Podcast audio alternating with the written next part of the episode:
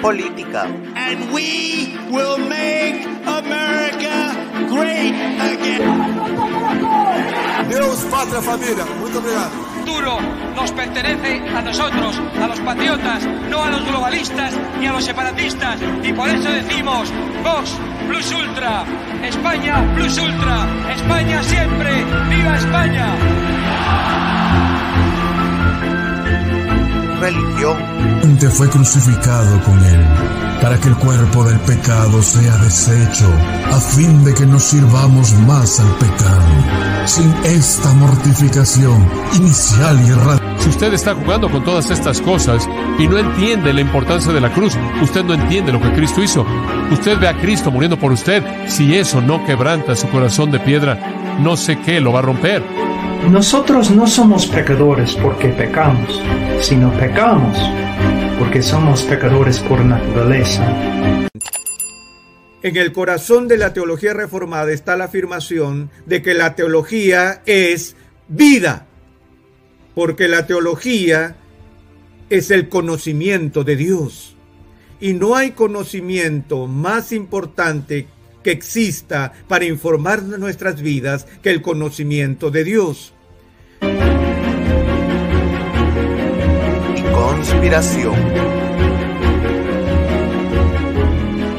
Así que sean bienvenidos a Política un poco más.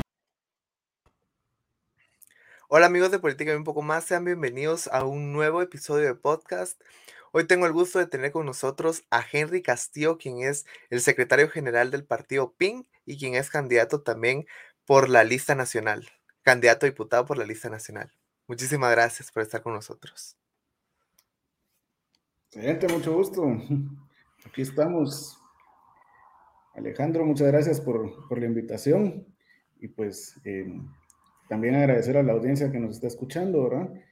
Y creo que podamos dar inicio aquí al, al programa. Buenísimo. Pues como primera pregunta, eh, para ir ya entrando en materia, ¿quién es Henry Castillo? Fíjate que en el área profesional, pues soy abogado y notario, eh, soy criminólogo y criminalista también. Em, tengo una maestría en, Derecho Penal y Procesal Penal. También tengo estudios en una maestría en Relaciones Internacionales y tengo un pensum cerrado en un doctorado en Derecho Constitucional. Em, me he desempeñado pues en varias áreas em, de la vida jurídica, ¿verdad? He trabajado como, como abogado y también he estado en, varias instituciones, ¿verdad? Em, en temas de organismo judicial, em, Procuraduría de Derechos Humanos, em, Cancillería, ¿verdad? El Ministerio de Relaciones Exteriores y Ministerio Público. Asimismo, también he estado en algunas empresas privadas y también eh, he sido catedrático universitario, ¿verdad? Tanto de licenciatura como en maestría.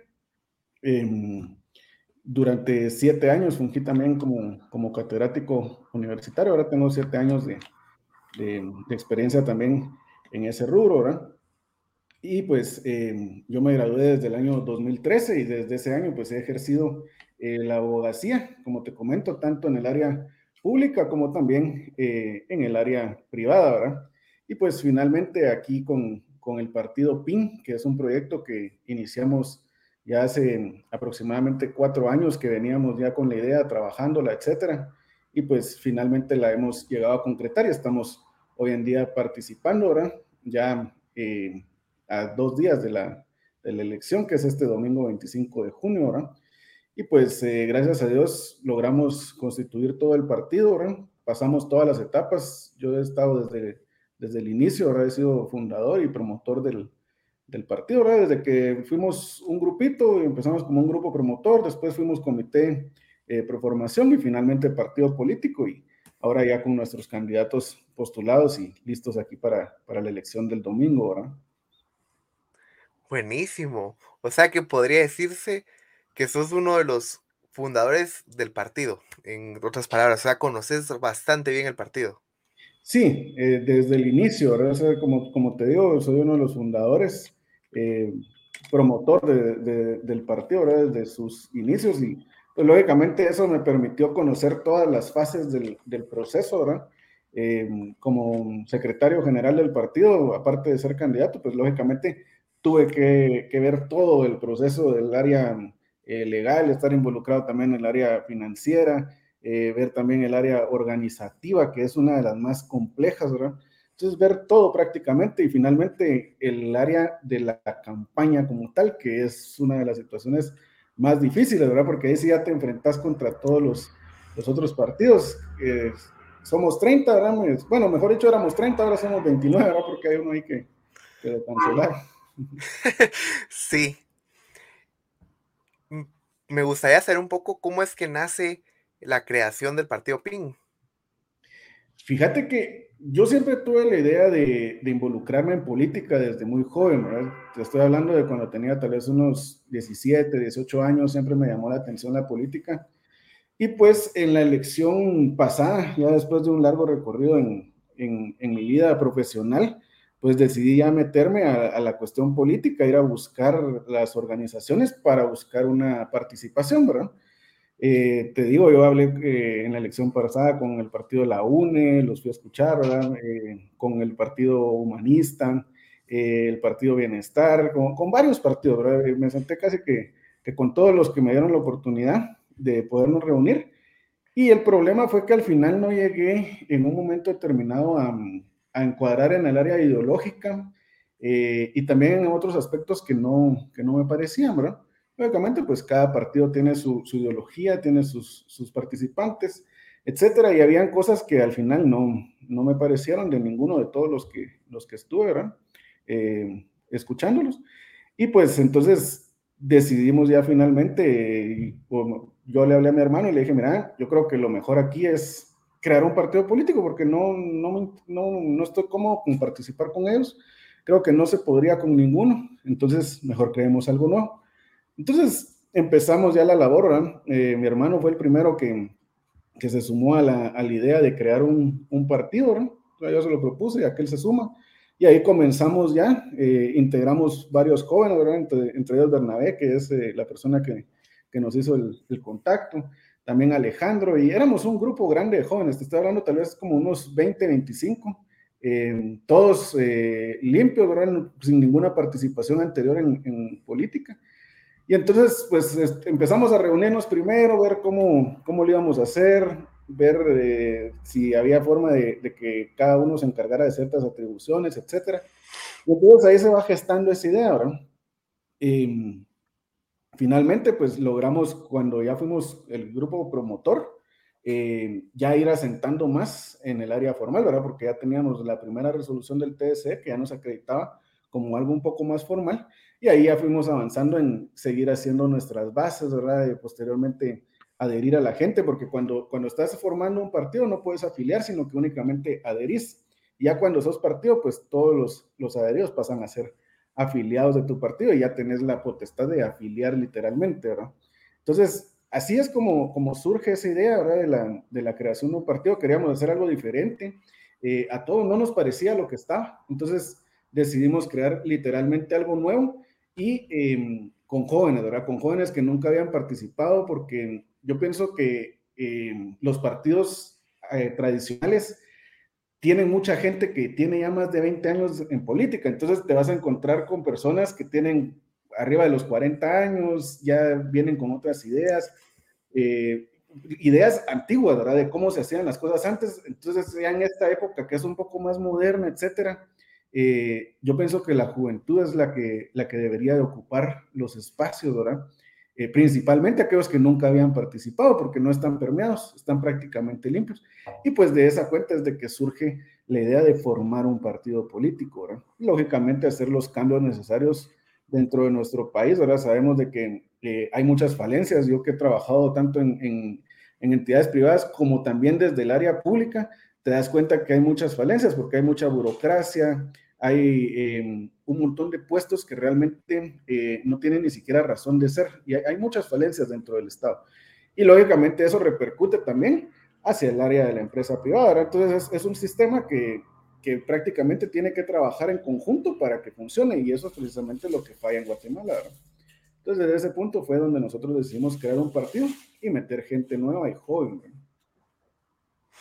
Claro, y sí, como en algunas ocasiones he hablado en el podcast, eh, cuando uno no encuentra con quién eh, tiene afinidad, eh, una total afinidad, lo mejor es crear su propio partido y, proponer sus ideas y decir, miren, nosotros creemos esto y esto y esto, y, aquí, y siempre va a haber gente que te va a apoyar en tus ideas. Entonces, em, me gustó que no hayas, te hayas quedado así como, bueno, no hay nadie, sino te pusiste y armaste un partido con jóvenes que son eh, el ahora del país. Y muchos también van a ser el futuro, porque me imagino que hay jóvenes de todas las edades.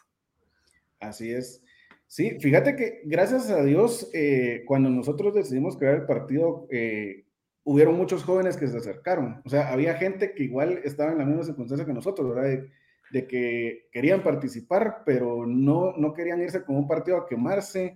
Eh, tampoco les parecía, porque hay algo que sucede en los partidos, ¿no? Por ejemplo, vos te acercás a un partido ya constituido, a un partido que ya tiene muchos años, y te acercas como joven, como nuevo, etcétera, y lo primero que te dicen es, ah, bueno, si usted quiere participar, por ejemplo, como diputado, eh, sí lo puede hacer, lo único es que le ofrecemos de las últimas casillas, ¿no? Entonces prácticamente eh, quedas en la cola, ahí era lo que nosotros no queríamos.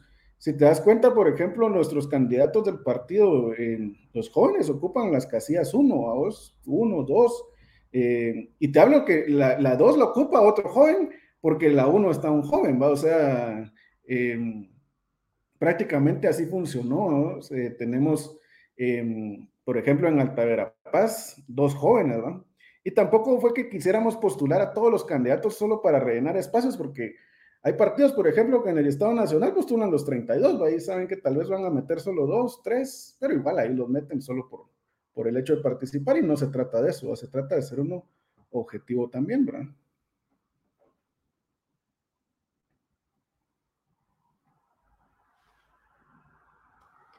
Eh, perdón. ahí está. Sí, perdón. Sí, ese es el problema cuando los jóvenes eh, sin experiencia de partido político quieren ingresar a un partido político para participar, los dejan entre las casi que las últimas casillas solo por llenar el requisito de, mire, si, mira si te dejamos participar. Y no debería ser así porque los jóvenes se van desilusionando o van diciendo, bueno, ¿para qué me voy a meter a otros si eh, en este me fue mal, me metieron en la última casilla o en las últimas casillas y solo lo hacen por llenar el requisito al final. Entonces, sí es bueno que los jóvenes estén involucrando en, la política. Exacto. Sí, como te comento, em, nosotros, por ejemplo, en el Progreso, Alta Verapaz, aquí en el departamento de Guate, em, en Zacapa, em, en San Marcos, etcétera, eh, van jóvenes, incluso en, las, en las planillas, ¿verdad? Y, varios en, en, casillas, en casillas 1, ¿verdad? En, en Quiché, por ejemplo, igual, eh, va una, una, persona joven eh, y solo llevamos la casilla 1, ¿verdad? Porque también entendemos la estructura partidaria es compleja y, y, para qué vas a meter a alguien en una casilla 9 si al final prácticamente no, no va a tener sentido, ¿verdad? Claro, sí, eh, al final no va a llegar. Casi, casi si la eh, casilla 3 ya es un riesgo, imaginemos la casilla 9. Exactamente. Pero ahora me gustaría pasar un poco a que nos contes acerca de tu ideología y la ideología del partido.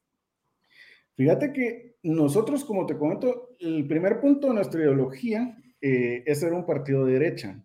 Sin embargo, creo que uno de los pilares es la juventud. Y también con principios cristianos, ¿verdad?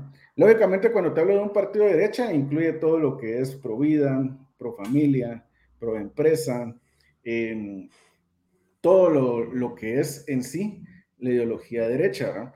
Sin embargo, hay que entender también que actualmente eh, este ámbito de la ideología se, se ha perdido en las estructuras partidarias, porque, por ejemplo, yo encuentro ahora en partidos de derecha eh, gente que yo sé que son totalmente izquierda, ¿verdad? Y les digo, mira, ¿y qué haces ahí? ¿O cómo el partido te aceptó ahí? Ah, es que no importa porque al final, pues un partido tiene que tener mucha gente, etcétera. Eh, es, bien complejo. Y también he visto gente que está, que es de derecha, que se, están metidos en, partidos de izquierda, ¿verdad? y que incluso algunos se llaman eh, de centro. Eh, es, es, muy complejo. Para mí existe la derecha y la izquierda y por ahí te puedes ir dando cuenta de, de más o menos cómo actúa cada persona, cuáles son sus valores, sus ideales, sus ideas, etcétera. Pero nosotros nos definimos eminentemente como un partido de derecha, un partido joven, un partido nuevo, eh, pro familia, pro industria, pro empresa. Eh, y pues eh, creo que, que, eso es lo que, lo que nos representa eminentemente también un partido cristiano. La, casi que la gran mayoría de todo el partido, pues son cristianos, ¿verdad? Y muchos pertenecen al, al área de evangélicos también, ¿verdad?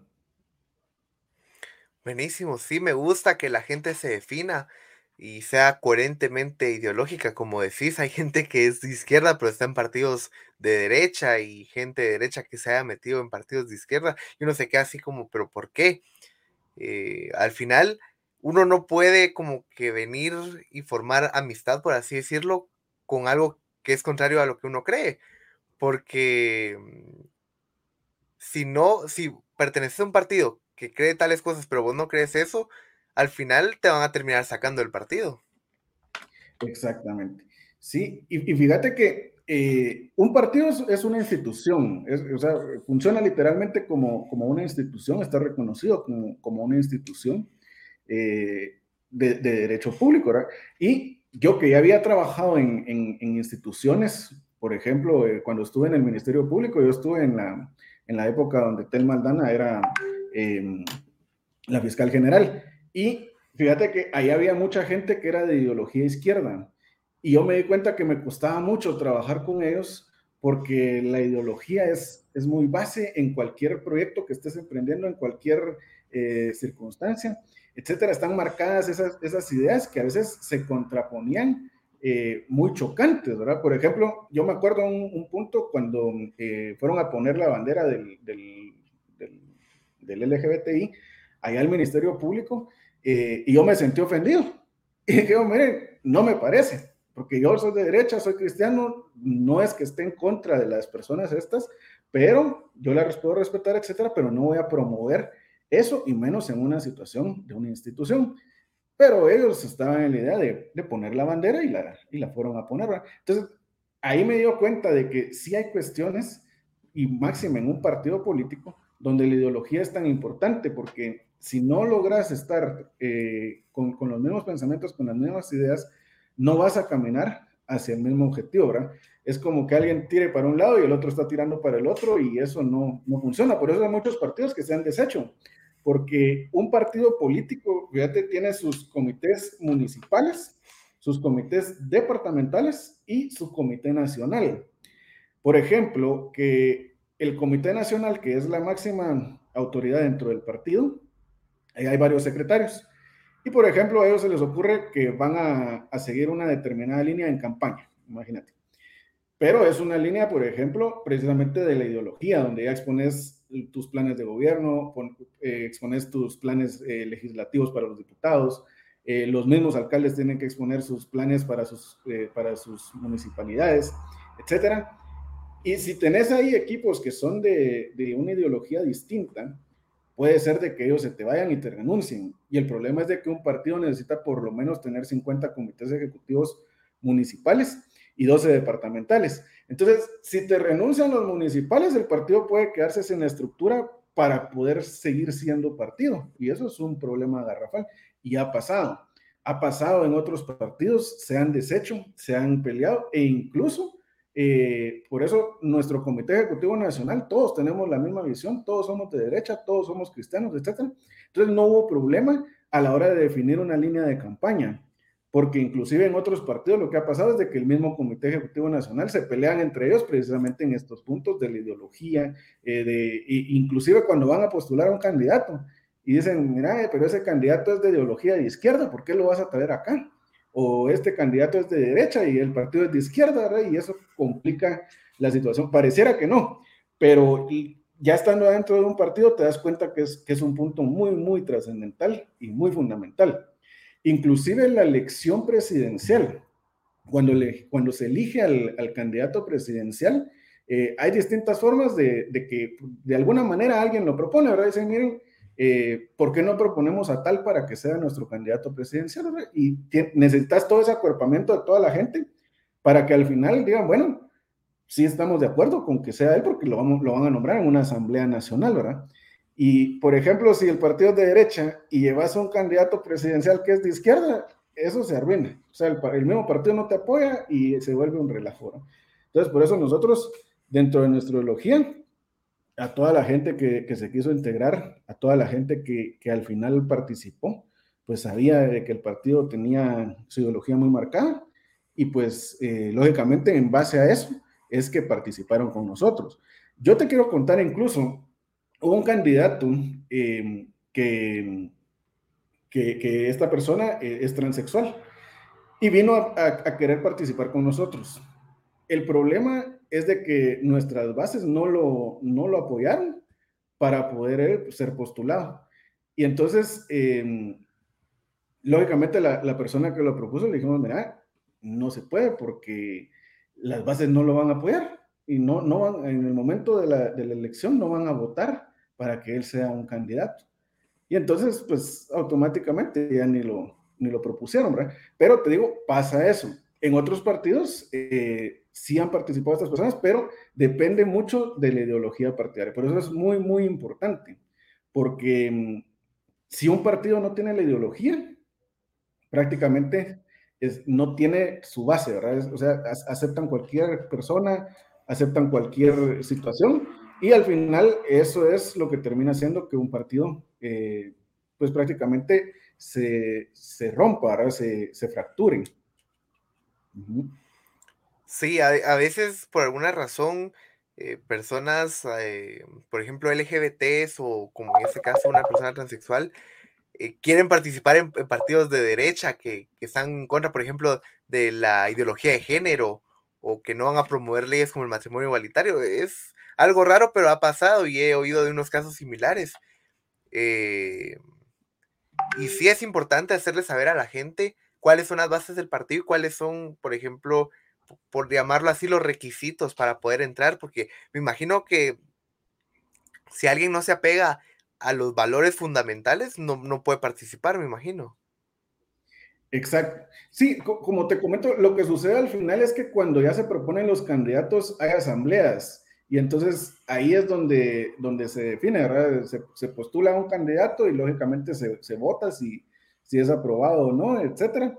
Y ahí es donde se ve realmente em, que, que, la misma gente ya lo sabe, ¿verdad? Por ejemplo, yo te hablo de, de una asamblea municipal que es eh, de, de, lo más eh, básico dentro, dentro del partido, ¿verdad? Donde, donde postulan eh, a una corporación municipal. Y lógicamente en la asamblea se propone la planilla y la asamblea eh, vota por esa planilla. ver Si son varios, pues lógicamente van a votar por, la, por, el, por el número, por los integrantes. Entonces, lógicamente ahí la, gente que, que, es de izquierda ni siquiera se acercaba al partido porque sabían que, que fuera como sea, las bases no iban a votar por ellos para ser postulados como candidatos. A diferencia de lo que pasa incluso en un partido de izquierda, ahora que por eso es lo mismo que la gente de derecha no se acerca ahí porque saben que al postularse no, no van a lograr eh, ganar eh, la postulación de, para ser candidato en esa asamblea. Claro, sí. Eh, ahorita pasando un poquito de tema, me gustaría conocer las propuestas del partido para no, no quitarte mucho tu tiempo. Claro. Fíjate que nosotros eh, tenemos lógicamente nuestro plan de, gobierno del Ejecutivo y tenemos también nuestro plan de gobierno del Legislativo. Aparte, pues cada candidato tiene eh, a, la, alcaldía, pues tiene su propio plan de gobierno municipal. Pero en sí el, rubro grande es el plan de gobierno del Ejecutivo. Y eh, dentro del Ejecutivo, pues nuestro presidencial, la verdad que es el licenciado Luis Lam, él cuando, cuando se trabajó el plan de gobierno, que lo trabajamos en, en conjunto, Rey, y otras personas que, que nos, nos apoyaron, pues se, dividió en cinco grandes pilares, ¿verdad? El primero es la seguridad, el segundo es la economía, el tercero es la educación, el cuarto es la salud y el quinto es un área de, migrantes o lo que le llamamos nosotros el área internacional. dentro de cada uno de esos eh, pilares nosotros tenemos acciones, pero definimos 12 acciones que eran las, las más importantes, ¿verdad? Entre ellos yo creo que incluso han visto los videos que han salido en televisión, ¿verdad? Porque han estado saliendo ahí en Canal 3, 7, 11, 13, el Canal Antigua, o eh, TV Azteca, perdón, y Tigo Sports. Y ahí están las, las propuestas que se han dado, la construcción de dos eh, megacárceles de seguridad, de máxima seguridad.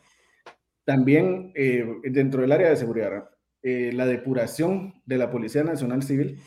La Policía Nacional Civil es una institución muy importante y tiene que ser depurada porque ellos son al final el primer contacto con la persona que ha cometido un delito, ya sea en flagrancia o, o etcétera. Em, otro de los puntos importantes que nosotros definimos dentro del plan del Ejecutivo era el control de las zonas rojas. Eh, yo creo que recuperar ese control territorial es importante. Nuestro presidenciable eh, estuvo en, dos misiones de paz, ¿verdad? Estuvo una en, África y la otra estuvo en Haití. Haití es un país que tiene una conflictividad social altísima, muy grande, y ellos lo que hacían allá era un tipo de acordonamiento. Entonces cerraban una zona completa, que era una zona roja acordonaban toda la zona, no había forma de salir sin pasar por un puesto de control. Entonces dejaban solo una entrada y una sola salida. Y ahí había un puesto de control donde se revisaba a las personas cada vez que entraban a la, zona y cada vez que salían. Entonces eso fue limpiando y al final de una manera terminas tomando el control territorial de esa zona porque no es fácil el ingreso y la salida de ese lugar. Entonces ahí ves cómo puedes ir, ir limpiando eso creo que es un plan excelente que, él tenía, ya, ya, ya, fue probado, incluso ahora lo probaron ahí en Haití cuando él estuvo allá, eh, y creo que es de lo mejor. De ahí tenemos nuestras propuestas en, en economía, la, la facilitar la apertura de empresas. Fíjate que cuando querés abrir una empresa, tenés el problema con SAT, tenés el problema con eh, el Ministerio de Economía, eh, la tramitología, etcétera. Eso debe ser más simple. Y después incluso con lo del pago de los impuestos es, es igual, ¿verdad? Porque tenés hasta varios regímenes y si sos el pequeño contribuyente, pues no hay mucho problema, pero si ya sos del, del régimen general, ahí ya se complica porque tenés el, el opcional simplificado y el, el, general normal y otros impuestos que se pagan, es, es, es un relajo realmente. Entonces, mucha tramitología.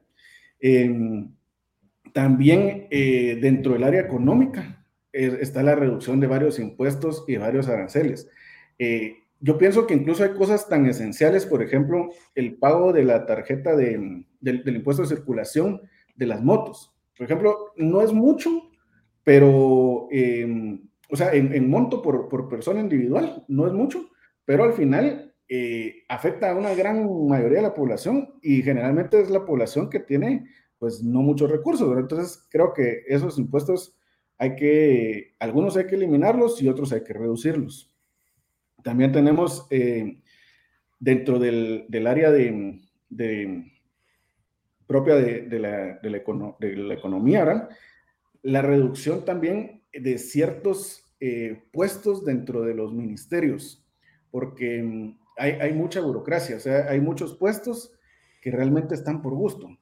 Tenés en un ministerio, por ejemplo, que su, su ejecución real, su área de impacto real dentro de la población no es tanta, y tenés ahí eh, subdirectores, directores, eh, directores generales, viceministros, y etcétera. Y, al final, cuando te das cuenta del área de impacto que tiene realmente a nivel nacional, no es una gran función la que ejerce. Entonces, ahí sí se pueden reducir algunos puestos o bien crear otras áreas que sean de más impacto social, ¿verdad?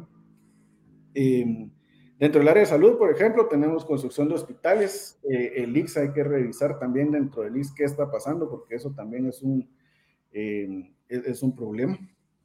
Eh, dentro del área de salud, la, la, reducción de los aranceles e impuestos de las medicinas. En Guatemala las medicinas son eh, muy caras a comparación de otros países.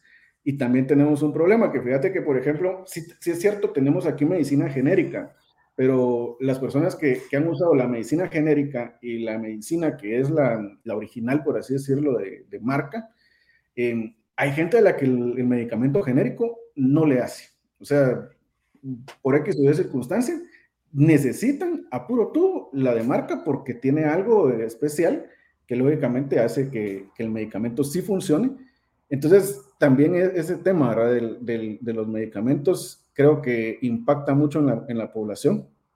Y pues dentro de otras propuestas que nosotros tenemos eh, también dentro del área de educación, eh, te mencionaría eliminar el, eh, lo del empleo infantil, ¿verdad?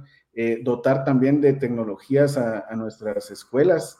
Em, y em, no sé, creo que también el área de educación es un área que hay que, hay que verla muy, muy bien. Es un ministerio que tiene más de 20 mil millones de, de quetzales al año.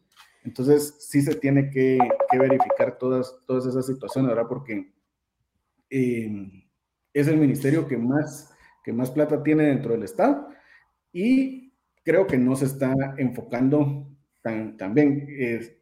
Fíjate que yo he sido eh, catedrático universitario y me he dado cuenta de que algunas personas que venían de, que habían sido educadas dentro del sector público, cuando inician eh, la universidad eh, y por X o Y circunstancias lograron llegar hasta ahí, la educación que tienen no es tan de alta calidad como una persona que estudió en, una, en, un, en un colegio privado, ¿verdad? Entonces, sí, sí, se, sí se nota, o sea, sí, sí te das cuenta. Creo que hay que mejorar ese sistema de, de educación. Y finalmente con, con, el, con el, asunto también de, del eje internacional y de, las, eh, de los migrantes, creo que ese es un punto muy, muy importante en nuestro país. Eh, yo creo que al final, el, por, así decirlo, ahora haciendo una, una, una eh, analogía, el mayor producto de, de, exportación que tenemos ahorita en Guatemala es su misma gente. O sea, tenemos más de 3 millones de guatemaltecos en, Estados Unidos, precisamente porque acá no se ha llevado a cabo un buen plan de gobierno. Yo creo que hay un, hay un problema. Fíjate que los candidatos presidenciales levantan finalmente un partido político en una campaña. Lamentablemente, el, el candidato presidencial que logra levantar mucho, por lo general no es una persona tan técnica y eso nos ha pasado porque requiere una situación de carisma, ¿verdad? Entonces es muy carismático, pero le falla en el área técnica. Entonces las propuestas de los candidatos a veces incluso son buenas porque el equipo de trabajo lo hizo, pero cuando llega un presidencial, eh, ya ser presidente no ejecuta ese, ese plan, ¿verdad? Entonces creo que eso eh, afecta mucho. Em, y te diría que eso es dentro del área del Ejecutivo. Dentro del área legislativo, pues realmente eh, las propuestas son, son, son pocas, pero creo que son eh, también esenciales, ¿verdad? Una de las más importantes, para no extenderme mucho en este tema, nosotros tenemos dentro, de, dentro del trabajo que hicimos con los diputados eh, la propuesta de una ley, mejor dicho, una propuesta de ley, que es la ley REVEX. Y esta ley es para combatir el delito de extorsiones. Lo que tratamos de hacer es eh, penas más drásticas, es decir, más años, ¿verdad? Y la otra situación es la reparación de la víctima de extorsión. ¿Qué es lo que pretendemos con esto? Por ejemplo, la persona que fue extorsionada y estuvo pagando la extorsión, que se le devuelva ese dinero que pagó de extorsión, más el doble de esa cantidad en concepto de reparación, ¿verdad? Y que sea un trámite inmediato. Entonces, es un proyecto de ley que nosotros tenemos. Eh, te comento yo cuando estaba en el Ministerio Público, nosotros ya teníamos tres delitos priorizados, que eran lo que más impactaba en la sociedad. Delitos contra la vida, lógicamente, si te matan, pues ya, ¿para qué querés eh, que te protejan todos los demás delitos y no te pueden proteger la vida. ¿verdad? Ese era el primero. El segundo era el delito de, violencia contra la mujer. Hay, mucha incidencia delictiva. Ese era por el número de casos. Y el tercero, que impactaba dentro de la población y que impacta actualmente tan grande, es el delito de extorsión. Creo que ese es, es eh, fundamental atacarlo, ¿verdad? Y eso te diría yo en, en, base a las, a las propuestas del partido, ¿verdad? Claro, sí, eh, tienen un plan bien estructurado y eh, como estaba escuchando eso de em, eso de las áreas rojas, la verdad yo no conocía em, esa propuesta. Me, parece una buena propuesta para poder ir terminando con esto de la delincuencia en, en estas áreas rojas, porque por ejemplo hay lugares donde esto afecta la vida de la persona no solo por la inseguridad, sino hay servicios que no llegan a ciertos lugares porque es área roja. Por ejemplo, hay lugares donde no te llegan a dejar comida en delivery, por ejemplo, porque es área roja. Entonces ya te va afectando ciertas partes de tu vida, aparte de la inseguridad que te pueden asaltar, te pueden matar, te pueden secuestrar. Y por otro lado, em, eso de la ley o de la propuesta que se llama Revex, creo yo que era, ¿verdad? Exacto. Em, me parece muy interesante, la verdad, porque sí, eh, sí, encarcelan al, al, extorsionista, pero la persona que pagó la extorsión, bueno, las personas que pagaron las extorsiones se quedan igual, porque eh, nadie les va a devolver el dinero. Entonces me parece muy bien eh, esta propuesta de ley. Esperamos que se pueda haber en Guatemala en un futuro. Y me gustaría hacerte algunas preguntas sobre algunos temas que conciernen a la, a, la, audiencia de derecha generalmente. La primera es, ¿qué piensas hacer contra la, o el partido, qué piensa hacer contra el adoctrinamiento? ¿Contra En las escuelas, el adoctrinamiento en las escuelas y universidades y colegios. ¿Adoctrinamiento en, en qué sentido? ¿De, de una ideología de... De ideología, sí. eh, los aborto, ideología de género, eh, todo eso, comunismo. Qué bueno que, que, mencionas ese tema. Te, te comento. Eh, nuestro presidencial de Luis Lam, eh, aquel cuando, cuando fue embajador de, de las Naciones Unidas, eh, propone una, una política pública de gobierno. Fíjate que él llega a la ONU y dice, bueno, tal cual me lo ha contado, llegó y dijo, bueno, aquí todo está bien, creo que el mundo va, va a ir bonito y pues, empiezan a ver los temas que se discuten en la ONU. Bueno, en eso se da cuenta de que en la ONU se está tratando de promover esta Agenda 2030, que incluye el tema del aborto, incluye lo de em, la situación esta del LGBTI y, y, otro montón de cosas que están bien desviadas, ¿verdad? Y aquel, como es, es muy cristiano, entonces dicen, no, aquí nosotros tenemos que plasmarnos como Guatemala en contra porque nuestra ideología como país ha sido muy conservador y ha sido derecha. Entonces viene y comienza a idear la forma de proteger a nuestro país en contra de esta agenda y lo hace desde allá, pero también hace algo para Guatemala. Y viene y arma con, con, con, trabajando con los miembros de la, de la iglesia de aquí Guatemala, los, los, los miembros más, más fuertes de representantes de las iglesias de Guatemala, comienzan a armar un proyecto que es la política pública para la protección de la vida y la familia. Y viene y le presenta el proyecto al presidente actual, Alejandro Yamatei, cuando él era embajador, viene a Guatemala y le dice, mira, yo creo que de conformidad con lo que estoy viendo allá en, en la ONU, es necesario proteger a nuestro país y empezarlo a blindar jurídicamente y también en áreas eh, muy importantes. Entonces, lo primero que hay que hacer es blindar el asunto del aborto y eh, proteger a la familia en el diseño original. Y entonces viene y se crea esta política eh, para la protección de la vida de la familia y la enlazan directamente al Ministerio de Educación. ¿Para qué?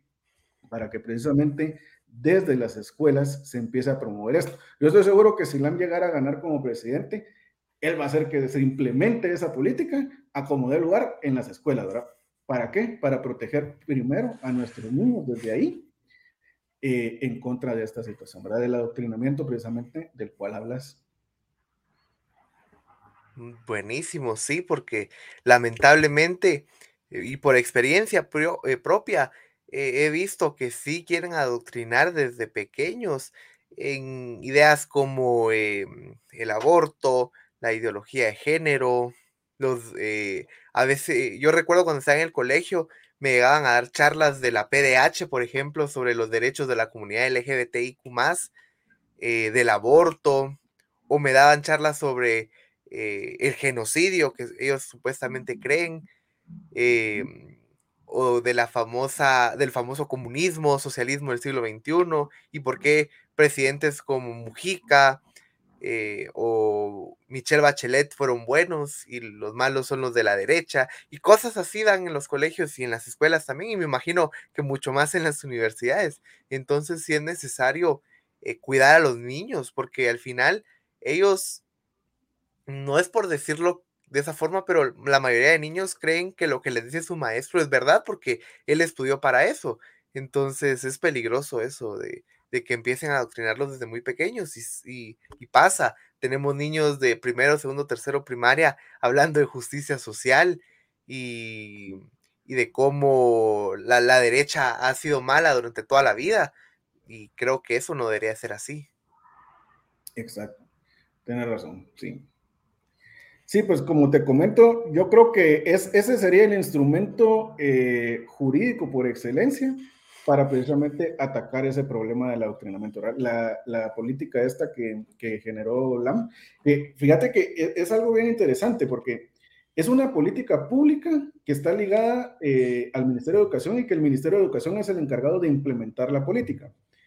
Eh, pero con una política pública eh, depende literalmente del, presidente que esté de turno, porque la política la pueden variar eh, de un día para otro y el presidente se le ocurre que mejor la política va para otro lado y entonces esa política de, protección de la vida de la familia se convierte en otra cosa. Por eso fue de que el año pasado se estuvo eh, promoviendo, incluso se, trabajó con, varios diputados actuales, el crear una ley que se llamaba la Ley para la Protección de la Vida de la Familia. Sin embargo, la ley estaba tan mal redactada que era lógicamente imposible aprobarla, ¿verdad? Entonces, ¿cuál fue el problema? Que los diputados dijeron, bueno, si vamos a ser declarados, porque fuimos declarados capital pro vida eh, y pro familia de Iberoamérica. Entonces, se subieron al barco para, para subirse a, un tema que estaba lógicamente de, de momento, era de actualidad. te, te hablo de los diputados. Entonces, fueron a tratar de jalar una su media ley ahí mal hecha para aprobarla y decir, bueno, nosotros también estamos a, favor de la vida de la familia. Pero no era que, que, que, al final la, dirección fuera mala, o sea, la dirección es buena, proteger a la vida y la, familia, excelente. Pero el texto que, que incluía la ley estaba mal redactado. Entonces no se podía aprobar y para hacer una ley realmente hay que ser uno muy consciente. Fíjate que una ley tiene el problema de que como es de carácter general, lógicamente va a afectar muchos sectores y va a afectar a toda la población guatemalteca.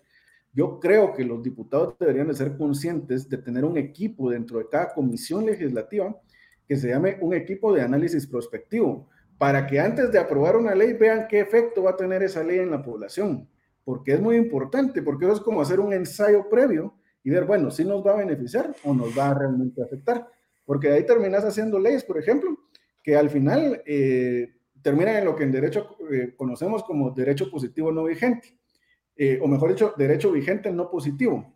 La ley está vigente, pero no es positiva porque no se aplica. Y ahí tenés ejemplos, por ejemplo, con la, con la ley esta de, de que no pueden andar más de dos en una moto y al final fue un desastre, ¿verdad? Eh, o ponerles el chaleco con el número de la placa y al final nadie la cumple. Entonces, la ley está vigente, pero no es positiva porque nadie la está cumpliendo, ¿verdad? Entonces, esos análisis hay que hacerlos, porque si no, perdés credibilidad también como Congreso al hacer leyes que a la población no le funcionan. Sí, porque al final eh, la gente va a decir, bueno, ellos sacaron la ley, pero nadie la respeta, entonces, ¿por qué respetar las demás? ¿O, o por qué apoyar las los demás proyectos de ley que quieran sacar en un futuro si al final no se va a aplicar? Exactamente, así es. Y pues bueno, me gustaría también saber eh, tu posición eh, acerca de la pena de muerte. Fíjate que la, pena de muerte es algo bien, bien complejo. Em, yo te digo, como, como partido, estamos a favor de la pena de muerte. Eh, nuestro presidencial también está a favor, es decir, eh, el, equipo de partidario está a favor. Sin embargo, entendemos también varios puntos. Número uno, se necesita eh, denunciar el Pacto de San José para que sea aplicable. Número dos, se necesita también regular nuevamente la figura del indulto, porque actualmente eh, no hay un procedimiento para regular el indulto y nuestra misma ley procesal penal marca que deben de agotarse todos los recursos para que pues, se pueda aplicar finalmente la pena de muerte. Y el, el, indulto es un recurso al final que tiene que estar regulado para poderla aplicar. Entonces, esos dos, eh, esas dos situaciones hay que hacerlas antes de poder aplicar la primera sentencia por pena de muerte. Aparte que un juez tiene que dictar la sentencia y tiene que pasar todos los recursos. Entonces, realmente nosotros como partido sí estamos a favor de esto. Eh, sin embargo, sabemos de que es imposible que en el siguiente gobierno se pueda aplicar. O sea, eso tendría que ser un, un trabajo muy especial para finalmente llegar tal vez de aquí a unos ocho años a ver el primer caso donde se, donde se aplique, ¿verdad? Em, también te digo, si bien es cierto, em, así como lo, dice nuestra, nuestra ley eh, penal y nuestra ley procesal penal, que eh, la pena de prisión es la última ratio, imagínate, la pena de muerte tendría que ser la última de la última ratio, ¿verdad? Es decir, lo último de lo último. Solo cuando todo ya falló y sabes que esa persona al final no la vas a poder reinsertar a un sistema social, en ese caso tendría que ser aplicable, ¿verdad? Em, esa es nuestra posición como, como partido. Sí, es algo que va a llevar tiempo. Yo considero que es necesaria porque, pues, primero que sirve, tiene, yo creo que tiene dos funciones. O primero, hacer justicia para, un, por ejemplo, un asesino, un violador o un extorsionista. Y segundo, también sirve como ejemplo para que la gente diga, bueno, aquel, era, aquel mató a alguien, aquel secuestró a alguien, violó a alguien y, lo, y le dieron la pena de muerte. Yo no creo que me pase lo mismo a mí. Entonces ya queda así como ese, eh, ese porcentaje de, de, beneficio. Sí, un carácter disuasivo más que Ajá. Exacto. Sí, porque ahora, ahora mismo la población sufre de toda la violencia que tenemos porque no hay ninguna pena dura. Al final los agarran y los terminan soltando a los días o, o compran a los jueces, compran a los, eh, a los de la policía y no hay alguna pena dura como debe de hacerse para, por ejemplo, un violador, un asesino, un secuestrador. Y por eso seguimos teniendo esta alta criminalidad en el país. Sí, fíjate que em, justo ahorita que traes a, colación ese tema, ¿verdad? por ejemplo, lo del área del, eje de, seguridad que te hablaba del acordonamiento, así como lo, lo están aplicando allá en, Haití cuando, cuando LAN fue, eh, estuvo ahí dentro de estas misiones de paz. Fíjate, el, el, acordonamiento de una zona roja lo que hace es impedir la, entrada y salida libremente de las personas que están ahí, pero ahí mismo, eh, nosotros como lo tenemos diseñado es el acompañamiento, así como lo hicieron ahí en Haití, hacerlo acá pero todavía mejorado, ¿verdad? El acompañamiento de que el ejército tiene que entrar junto con la policía para brindar, empezar a, sanear la zona. Entonces lo que haces es de que llevas ahí al fiscal, llevas al juez y llevas al abogado de la defensa pública y el juez ahí mismo está autorizando las órdenes de allanamiento para entrar a las viviendas y ver qué hay adentro, ¿verdad? Y se encuentran armas, se encuentran eh, drogas, se encuentran algo ilegal, de una vez ahí está el fiscal, ¿verdad? Para empezar a procesar la escena y el abogado defensor para que no se viole ningún derecho de las personas. Entonces, creo que se puede hacer efectivo. Y creo que eso eh, es mm, de momento más efectivo, eh, priorizarlo antes de, empezar a ver lo de, la, lo de la pena de muerte, ¿verdad? Porque te digo, la pena de muerte tendría que ser la última de las últimas de las razones de aplicarla. Sin embargo, como sabemos de que lleva mucho tiempo, al final eh, estaba hablando de ocho años para que se den todos los procesos eh, jurídicos para que al final se pudiera llegar a aplicar. Mientras hacemos ese trámite jurídico, podemos empezar a, trabajar en base a esto, precisamente para evitar los delitos tan graves de los que, de los que Delitos contra la vida, eh, violaciones, em, eh, etcétera. Claro, y sí, me parece una idea interesante, la verdad ya tener listo ahí fiscal, juez y abogado defensor para poder hacerlo en el momento, porque eso es otro problema de Guatemala, la justicia es muy lenta, los procesos se hacen muy largos y se hacen muy desgastantes, tanto para la víctima como para el victimario, porque a veces también hay gente que es acusada eh, falsamente. Entonces, la justicia es un poco lenta en Guatemala y creo que eso también agilizaría los trámites y todo. Eh, en estos casos tan, tan especiales, ¿verdad? Sí, fíjate que yo creo que incluso uno de los grandes retos que, que tienen eh, las instituciones dedicadas al, eh, al, sector justicia es precisamente eh, recuperar la confianza de la población en un sistema judicial, ¿verdad? Porque, por ejemplo, yo no sé si te has enterado de que en algunos municipios, ¿verdad? En algunas comunidades de nuestro país, existe em, lo que son los, em, la, justicia eh, de lo que denominan de los pueblos indígenas, ¿verdad? Que, que ellos mismos aplican la justicia y ahí es donde se dan los linchamientos, eh, donde se dan eh, todo ese tipo de, situaciones, pero es porque es una población que está cansada de no tener acceso a una justicia pronta y cumplida como debería de ser, ¿verdad? Yo creo que ese es un gran reto que tiene eh, las instituciones de justicia, pero como esto, como te hablaba desde el inicio, funciona en un sistema global, ¿verdad? También le, le incluye y, al mismo presidente y al mismo Congreso, ¿verdad? O sea, debe de trabajarse en conjunto para ayudar a sanear ese problema, porque si la población no tiene eh, confianza en su sistema de justicia, eh, creo que hay una falla gravísima y termina pasando esta situación, ¿verdad? De, que la, población toma justicia por su propia mano y posteriormente eso genera una conflictividad social. Por eso es de que son, son tan importantes, fíjate, eh, los observatorios de prevención, los observatorios de criminalidad, tenerlos instalados dentro de las comunidades y dentro de los municipios, ¿verdad?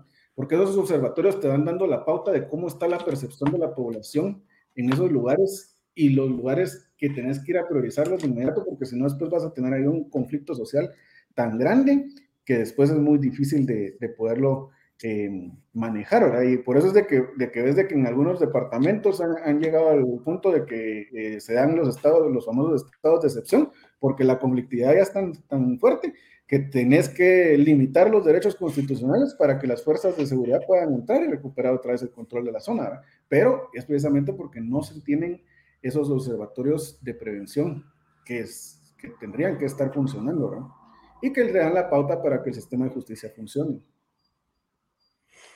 Sí, debemos priorizar la justicia y la seguridad, eh, porque al final es un tema para todos, ¿verdad? Fíjate que nosotros dentro del área de, justicia, te, hablé del, portafolio legislativo que nosotros llevamos solo de, la ley REVEX, pero también nosotros llevamos em, una serie de propuestas para la reforma del sector justicia. Em, es de analizarlas, como te digo, yo soy de la idea de que dentro de cada comisión legislativa debe haber un equipo de em, análisis prospectivos para verificar si esa ley que vas a aprobar realmente va a ser efectiva, si va a generar más un beneficio o si va a generar un perjuicio, entonces mejor no la aprobas o la modificas para que ya esté, por así decirlo, como un ensayo preliminar de que realmente va tener un buen futuro, ¿verdad?